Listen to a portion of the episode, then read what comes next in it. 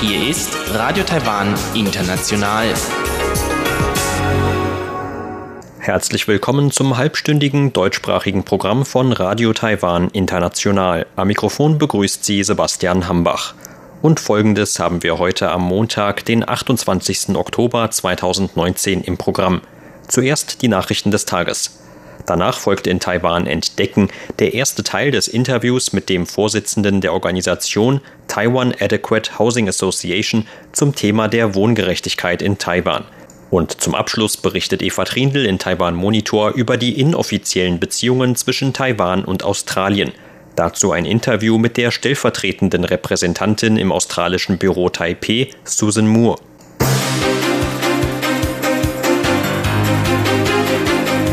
Sie hören die Tagesnachrichten von Radio Taiwan International. Der Überblick. Militärkooperation zwischen Taiwan und Singapur unverändert.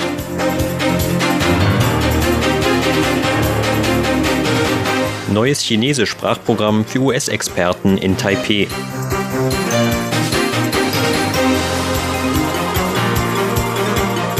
Und Präsidentin empfängt Delegation aus Luxemburg. Die Meldungen im Einzelnen. Verteidigungsminister Yende Fa hat heute bekräftigt, dass das militärische Austauschprogramm zwischen Taiwan und Singapur unverändert bleibe. Mit seinen Äußerungen bei einer Parlamentsanhörung reagierte Yen auf Befürchtungen, dass Singapur das Programm mit Rücksicht auf China einstampfen könnte. Yen sagte, was den Militäraustausch mit Singapur angeht, verläuft bisher alles in gewohnten Bahnen und es gibt keine Veränderungen. An dieser Stelle bitte ich deshalb alle darum, sich zu beruhigen. Alles ist in Ordnung und befindet sich zurzeit in der Planung. Ende des Monats soll ein Vertreter von Taiwans Streitkräften nach Singapur reisen, um die Details einer Verlängerung des bilateralen Militäraustauschs zu bestätigen. Das Austauschprogramm geht zurück auf eine Vereinbarung von April 1975. Damals kamen Militärangehörige aus Singapur zum militärischen Austausch nach Taiwan. Anlass für die jüngsten Bedenken in Taiwan zu einem Abbruch des Militäraustauschs mit Singapur ist die Unterzeichnung einer Vereinbarung zwischen Singapur und China. Beide Länder unterzeichneten vor kurzem eine Vereinbarung für die Zusammenarbeit in den Bereichen Verteidigung und Sicherheit.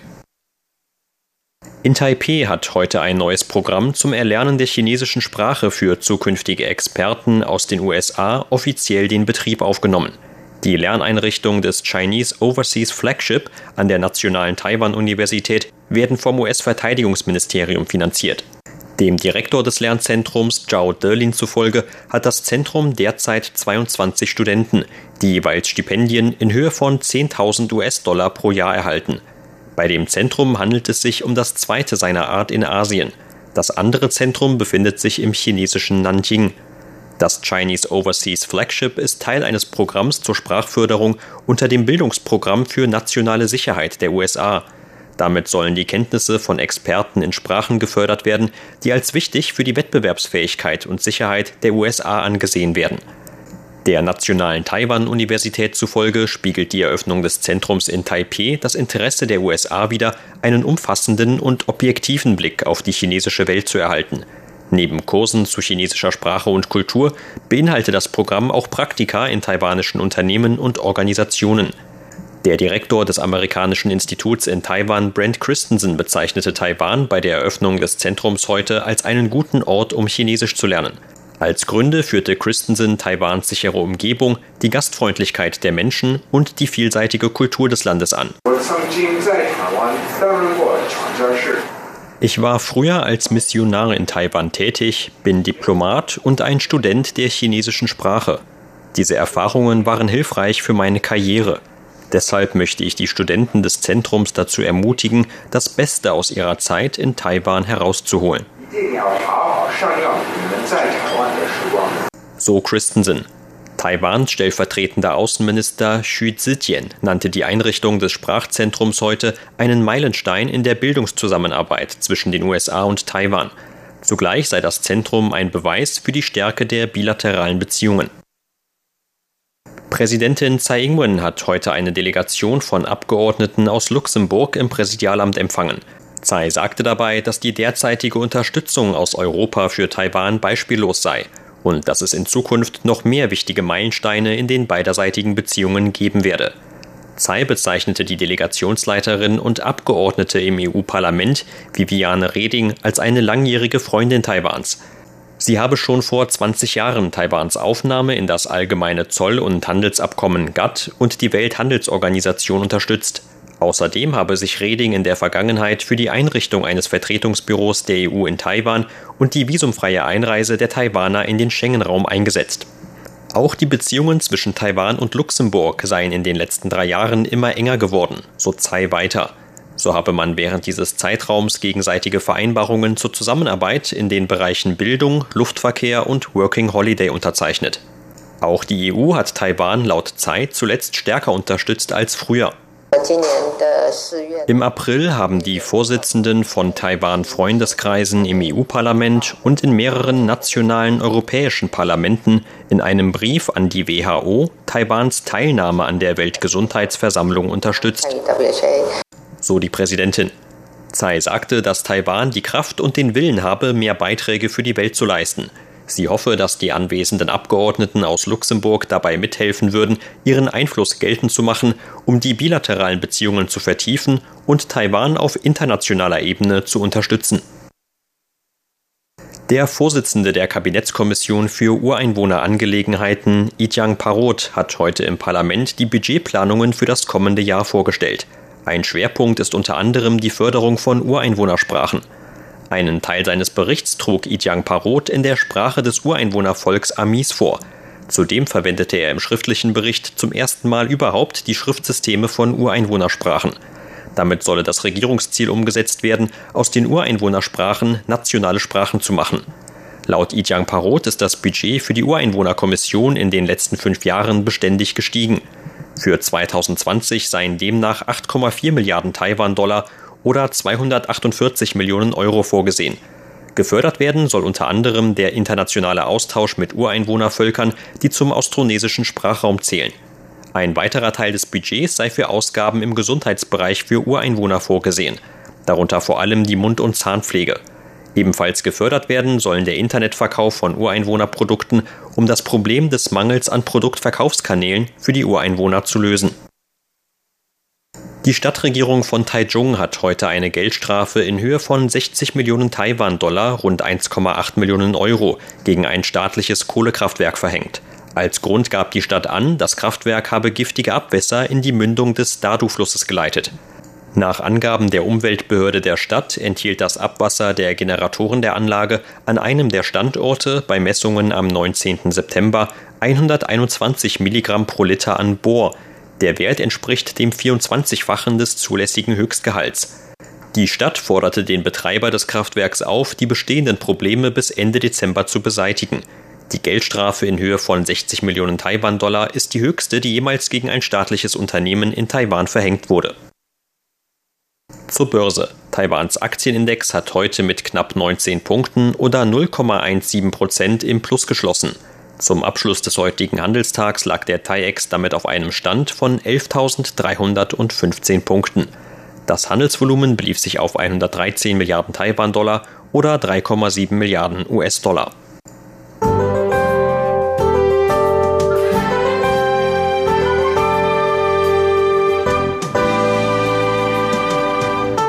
In mehreren Regionen Nord- und Südtaiwans blieb es heute bewölkt, im Norden sowie im Osten fiel auch vereinzelt Regen. Leicht bewölkt bis sonnig wurde es dagegen in Mitteltaiwan. Die Temperaturen lagen im Norden zwischen 21 und 29 Grad Celsius, in Mitteltaiwan bei bis zu 30 Grad und im Süden bei bis zu 32 Grad. Und dies sind die Aussichten für morgen, Dienstag, den 29. Oktober. Im Norden und Osten Taiwans wird morgen laut Wetteramt in vielen Regionen mit Regen zu rechnen sein. Für Mittel- und Südtaiwan ist dagegen nur leicht bewölktes bis sonniges Wetter angesagt. Die Temperaturvorhersage für morgen lautet 21 bis 25 Grad Celsius im Norden, in Mitteltaiwan 21 bis 29 Grad und im Süden bis zu 31 Grad. Das waren die Tagesnachrichten. Nun geht es weiter mit unserem Programm vom Montag, den 28. Oktober.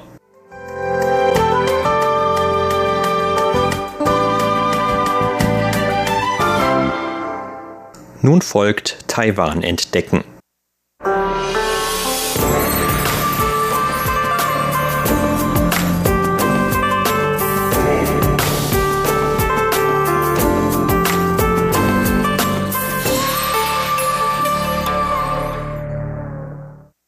Mangelnder Wohnraum, überteuerte Mieten und unbezahlbare Immobilien gehören seit langem zu den wichtigsten sozialen und wirtschaftlichen Problemen in Taiwans Großstädten.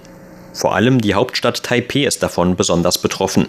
Schon vor 30 Jahren gab es hier Demonstrationen gegen überteuerte Wohnungspreise. Im August 1989 suchten sich etwa 50.000 Demonstranten unter dem Motto Schnecken ohne Häuser die Zhongxiao East Road aus, damals Taipehs teuerste Wohngegend um dort ihrem Unmut Luft zu machen. Auch in anderen Gegenden von Taipeh ist es bis heute für den Großteil der arbeitenden Bevölkerung so gut wie unmöglich, sich eine eigene Wohnung zu leisten. Gerade in den letzten 20 Jahren haben sich die Immobilienpreise vielerorts weiter vervielfacht, während die Durchschnittsgehälter in der Zeit weitgehend stagnierten. Auch heute setzen sich Organisationen wie die Taiwan Adequate Housing Association für das Thema der Wohngerechtigkeit ein der Vorsitzende der Organisation, Herr Huang Yizhong, sprach im Interview mit RTI über die anhaltenden Probleme auf dem Wohnungs- und Immobilienmarkt in Taipeh und warf einen Blick zurück auf die Entwicklungen in den vergangenen 30 Jahren. Obwohl sich seit der Schnecken ohne Häuser-Bewegung vor über 30 Jahren verschiedene Regierungen mit dem Thema auseinandergesetzt haben, blieb deren Erfolg meistens beschränkt. Ich denke, dass das Problem mit der Wohngerechtigkeit sehr kompliziert ist. Vor 30 Jahren gab es ja die Bewegung unter dem Motto Schnecken ohne Häuser. Aber vor fünf Jahren, also im Jahr 2014, haben wir, die zur damaligen Protestgeneration von 1989 gehörten, eine zweite Schnecken ohne Häuser Bewegung ins Leben gerufen. 2014 haben wir aus Protest auf der Ren-Ai-Straße vor den Luxuswohnungen des Gebäudekomplexes Die Bau übernachtet. Vor 30 Jahren hatten wir auf der Zhongxiao East Road übernachtet, weil dort damals die teuerste Wohngegend in Taipei war. 2014 war Diebau dagegen eine der typischen Luxuswohnkomplexe in der Stadt. Wir wollten mit der Aktion an die Regierung appellieren, dass sie etwas für das Thema der Wohngerechtigkeit tun. Das ist nun auch wieder fünf Jahre her. Und zum 30. Jahrestag der ersten Bewegung veranstalteten wir dieses Jahr Ende August eine Pressekonferenz, auf der wir mehr oder weniger die gleichen Forderungen stellten wie vor 30 Jahren. Einen größeren Unterschied zwischen der Bewegung von 1989 und der Neuauflage von 2014 gab es allerdings schon. Beim ersten Mal hofften wir noch, dass Häuser für jeden erschwinglich sein könnten. Vor 30 Jahren forderten wir daher von der Regierung, dass sie Maßnahmen für angemessene Immobilienpreise ergreift, damit sich die jungen Leute mindestens eine Eigentumswohnung leisten könnten. Im Jahr 2014 forderten wir dagegen nicht länger nach angemessenen Wohnungspreisen, sondern nur noch nach angemessenen Mietpreisen. Ein eigenes Haus oder eine eigene Wohnung zu kaufen, ist heute für viele schon absolut unmöglich geworden. Deshalb fordern wir nur noch angemessene Mietpreise. Und selbst das ist sehr schwierig.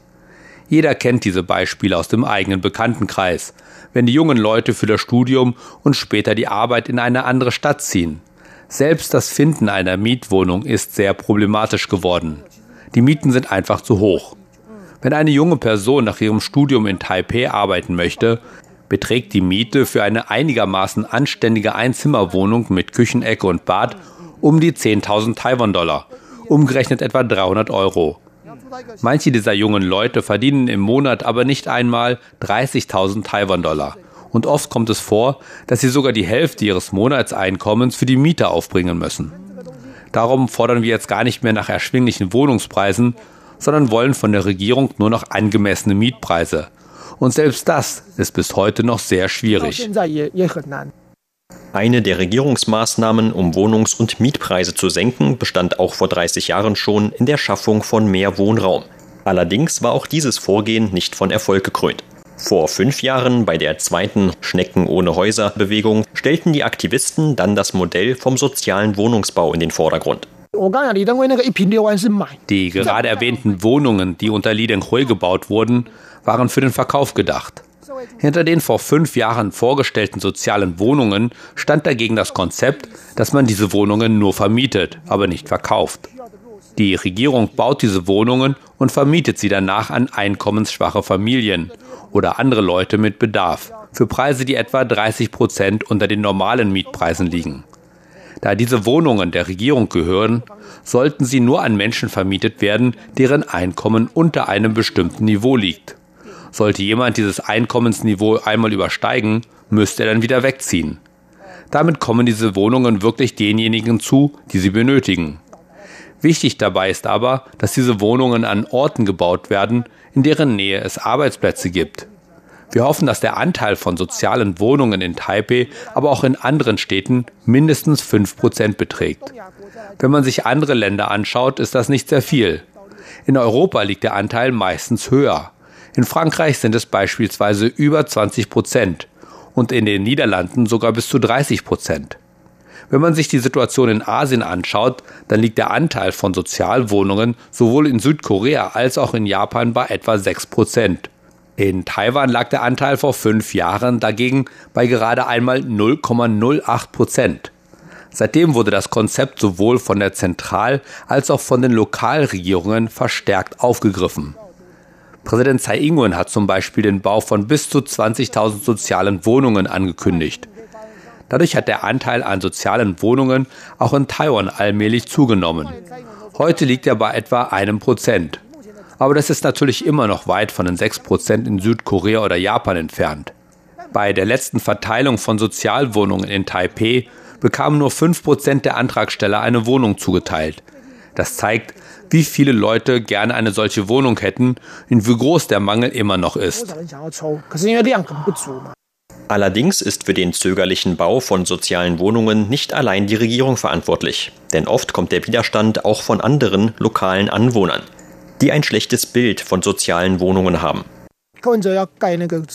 Taipehs Bürgermeister Ke Wen-chie hat im Rahmen seiner Politik zum sozialen Wohnungsbau an allen möglichen Orten öffentliche Anhörungen veranstaltet. Viele Anwohner äußern heftige Kritik an dem Vorhaben und sind dabei manchmal sogar diskriminierend. Sie fragen zum Beispiel, warum denn diese ganzen armen Leute gerade bei ihnen wohnen wollten. Sie selbst hätten noch ein ganzes Leben für den Kauf einer Eigentumswohnung in Taipeh gebraucht. Warum sollten nun diese armen Leute aus Süd- und Mitte-Taiwan herkommen und ebenfalls dort wohnen dürfen? Derartige Äußerungen haben mit dem schlechten Image zu tun, das viele Leute noch mit früheren Projekten des sozialen Wohnungsbaus in Verbindung bringen. Das lässt sich auch nicht abstreiten. Wenn man sich zum Beispiel alte, vom Staat gebaute Wohnungen in Taipeh anschaut, sieht man, wie schlecht sie gepflegt wurden. Teilweise sind sie zu Geisterhäusern verkommen. Deshalb befürchten auch viele Anwohner, dass ähnliche Projekte in ihrer Nachbarschaft zum gleichen Ergebnis führen. Wenn man sich dagegen die neuen sozialen Wohnungen in Taipeh anschaut, sieht man, dass diese sehr gut gemanagt werden. Dort werden zum Beispiel Punkte für Fehlverhalten vergeben. Wenn man zu oft gegen die Regeln verstoßen oder sich daneben benommen und genug Punkte angesammelt hat, darf man nicht länger dort wohnen bleiben. Denn immerhin gehören diese Wohnungen der Regierung. Aber viele Leute haben tatsächlich immer noch diese Vorstellung von früher, in denen sie soziale Wohnungen mit armen Leuten in Verbindung bringen. Aber das entspricht nicht der Realität. Tatsächlich wohnen dort Menschen, deren Einkommen unter dem Durchschnitt liegt. Aber nur weil diese Leute ein geringes Einkommen haben, bedeutet das nicht, dass sie keine Qualität haben. Vor einiger Zeit habe ich noch diesen Witz in den Medien gehört, dass in ganz Taiwan der Anteil von Kriminellen im Luxuswohnkomplex von Dibau am höchsten ist. Denn 14 der 200 dortigen Wohneinheiten gehören zum Konzern Dingxin, der vor ein paar Jahren in einem großen Skandal um gepanschte Lebensmittelöle verwickelt war. Aber das war natürlich zumindest zum Teil nur ein Spaß. Jedenfalls kann man nicht vom Einkommen einer Person Rückschlüsse auf ihren Charakter ziehen. Sie hörten ein Interview mit dem Vorsitzenden der Organisation Taiwan Adequate Housing Association, Herr Huang Yizhong, zum Thema der Wohngerechtigkeit in Taiwan. Vielen Dank für Ihr Interesse. Am Mikrofon war Sebastian Hambach.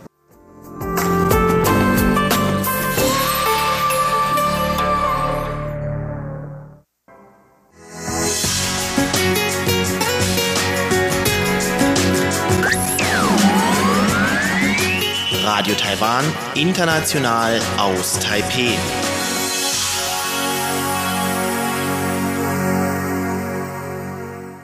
Hören Sie nun eine neue Ausgabe von Taiwan Monitor mit Eva Trindl.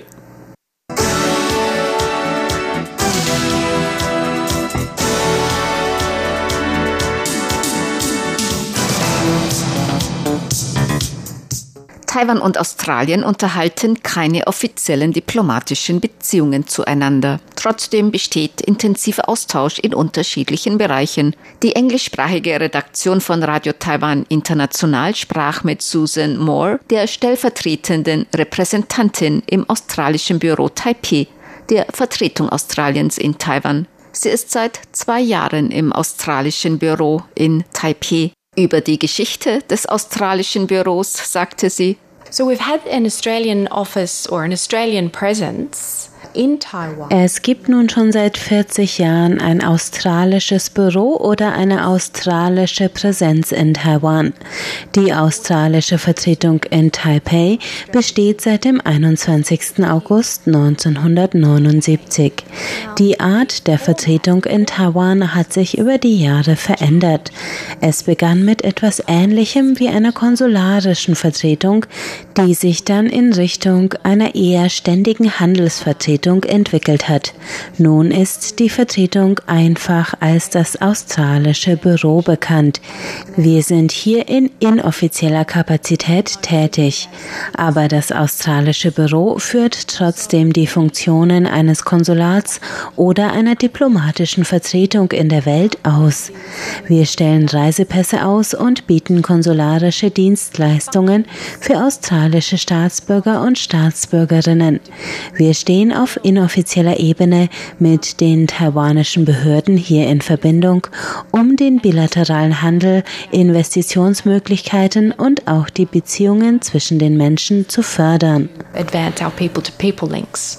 Taiwans Regierung fördert nun die neue Südwärtspolitik. Damit sollen die Beziehungen mit südostasiatischen und südasiatischen Ländern gefördert werden und auch mit Australien und Neuseeland. Susan Moore dazu. I think for Australia ich denke, für Australien bedeutet Taiwans neue Südwärtspolitik, dass Taiwan ernsthaft nach Chancen mit Ländern wie uns sucht. Nicht nur mit Australien, sondern auch mit gemeinsamen Partnern, zum Beispiel in Südostasien und Neuseeland. Es zeigt uns, dass eine ernsthafte Bereitschaft zum Engagement in Bereichen Wirtschaft und Handel oder Bildung besteht. Das ist sehr erfreulich und wir sind auch bereit, uns zu engagieren und gemeinsam zu sehen, was wir noch unternehmen können, um unsere Beziehungen zu stärken und die Beziehungen zwischen Australien und Taiwan mit Drittländern zu stärken, zum Beispiel im Geschäftsbereich wie Geschäfte von Taiwan und Australien in Vietnam. Eigentlich ist alles möglich. Anything's possible. Eine Beeinträchtigung der Interessen Australiens in der Region sieht Susan Moore dadurch nicht. Uh, ich denke nicht, dass es unsere Interessen besonders beeinträchtigt. Ich denke, Australien hat Taiwan traditionell immer nicht nur als Freund mit starken Beziehungen zwischen den Menschen angesehen, sondern auch als starken Handelspartner. Wir waren immer der Meinung, dass wir eine Menge mit Taiwan tun können. Taiwan ist gegenwärtig Australiens fünftgrößter Markt für Energie und Australien ist Taiwans größter Energielieferant. Von Australiens Blickwinkel aus gesehen haben wir immer das Potenzial der Partnerschaft mit Taiwan gesehen. Die neue Südwärtspolitik Taiwans ist für uns ein Zeichen für Taiwans Bereitschaft, sich noch mehr zu engagieren und wir sind auch bereit, noch mehr mit Taiwan zusammenzuarbeiten. Aber es ändert die Sichtweise Taiwans in der Region nicht. Wir haben Taiwan von jeher schon als engen Handelspartner und Freund angesehen. Während Taiwan Richtung Süden blickt, blickt Australien Richtung Norden. Das ist fantastisch, denn wir treffen uns so in der Mitte. Taiwan und Australien liegen geografisch recht nahe beieinander. Außerdem teilen wir Werte wie Demokratie und Freiheit und wir haben beide sichere Gesellschaften. Wir teilen unsere jungen Menschen. Es leben 22.000 Taiwaner in Australien und umgekehrt. Wir arbeiten daran, dass noch mehr australische Studenten nach Taiwan kommen. Es ist ein wundervoller Ort für die australischen Studenten, hier zu studieren und Erfahrungen zu sammeln. Das ist eine sehr starke Grundlage, auf der wir unsere Geschäftsbeziehungen und die Beziehungen im Bildungsbereich aufbauen können. Education to education links. Eine Privatschule in New Taipei City hat angekündigt, die Lehrpläne und Prüfungsmechanismen von Queensland zu übernehmen. Das ist das erste Mal, dass der australische Lehrplan in Taiwan eingesetzt wird. Die stellvertretende Repräsentantin im australischen Büro Taipei, Susan Moore, begrüßt diese Entwicklung.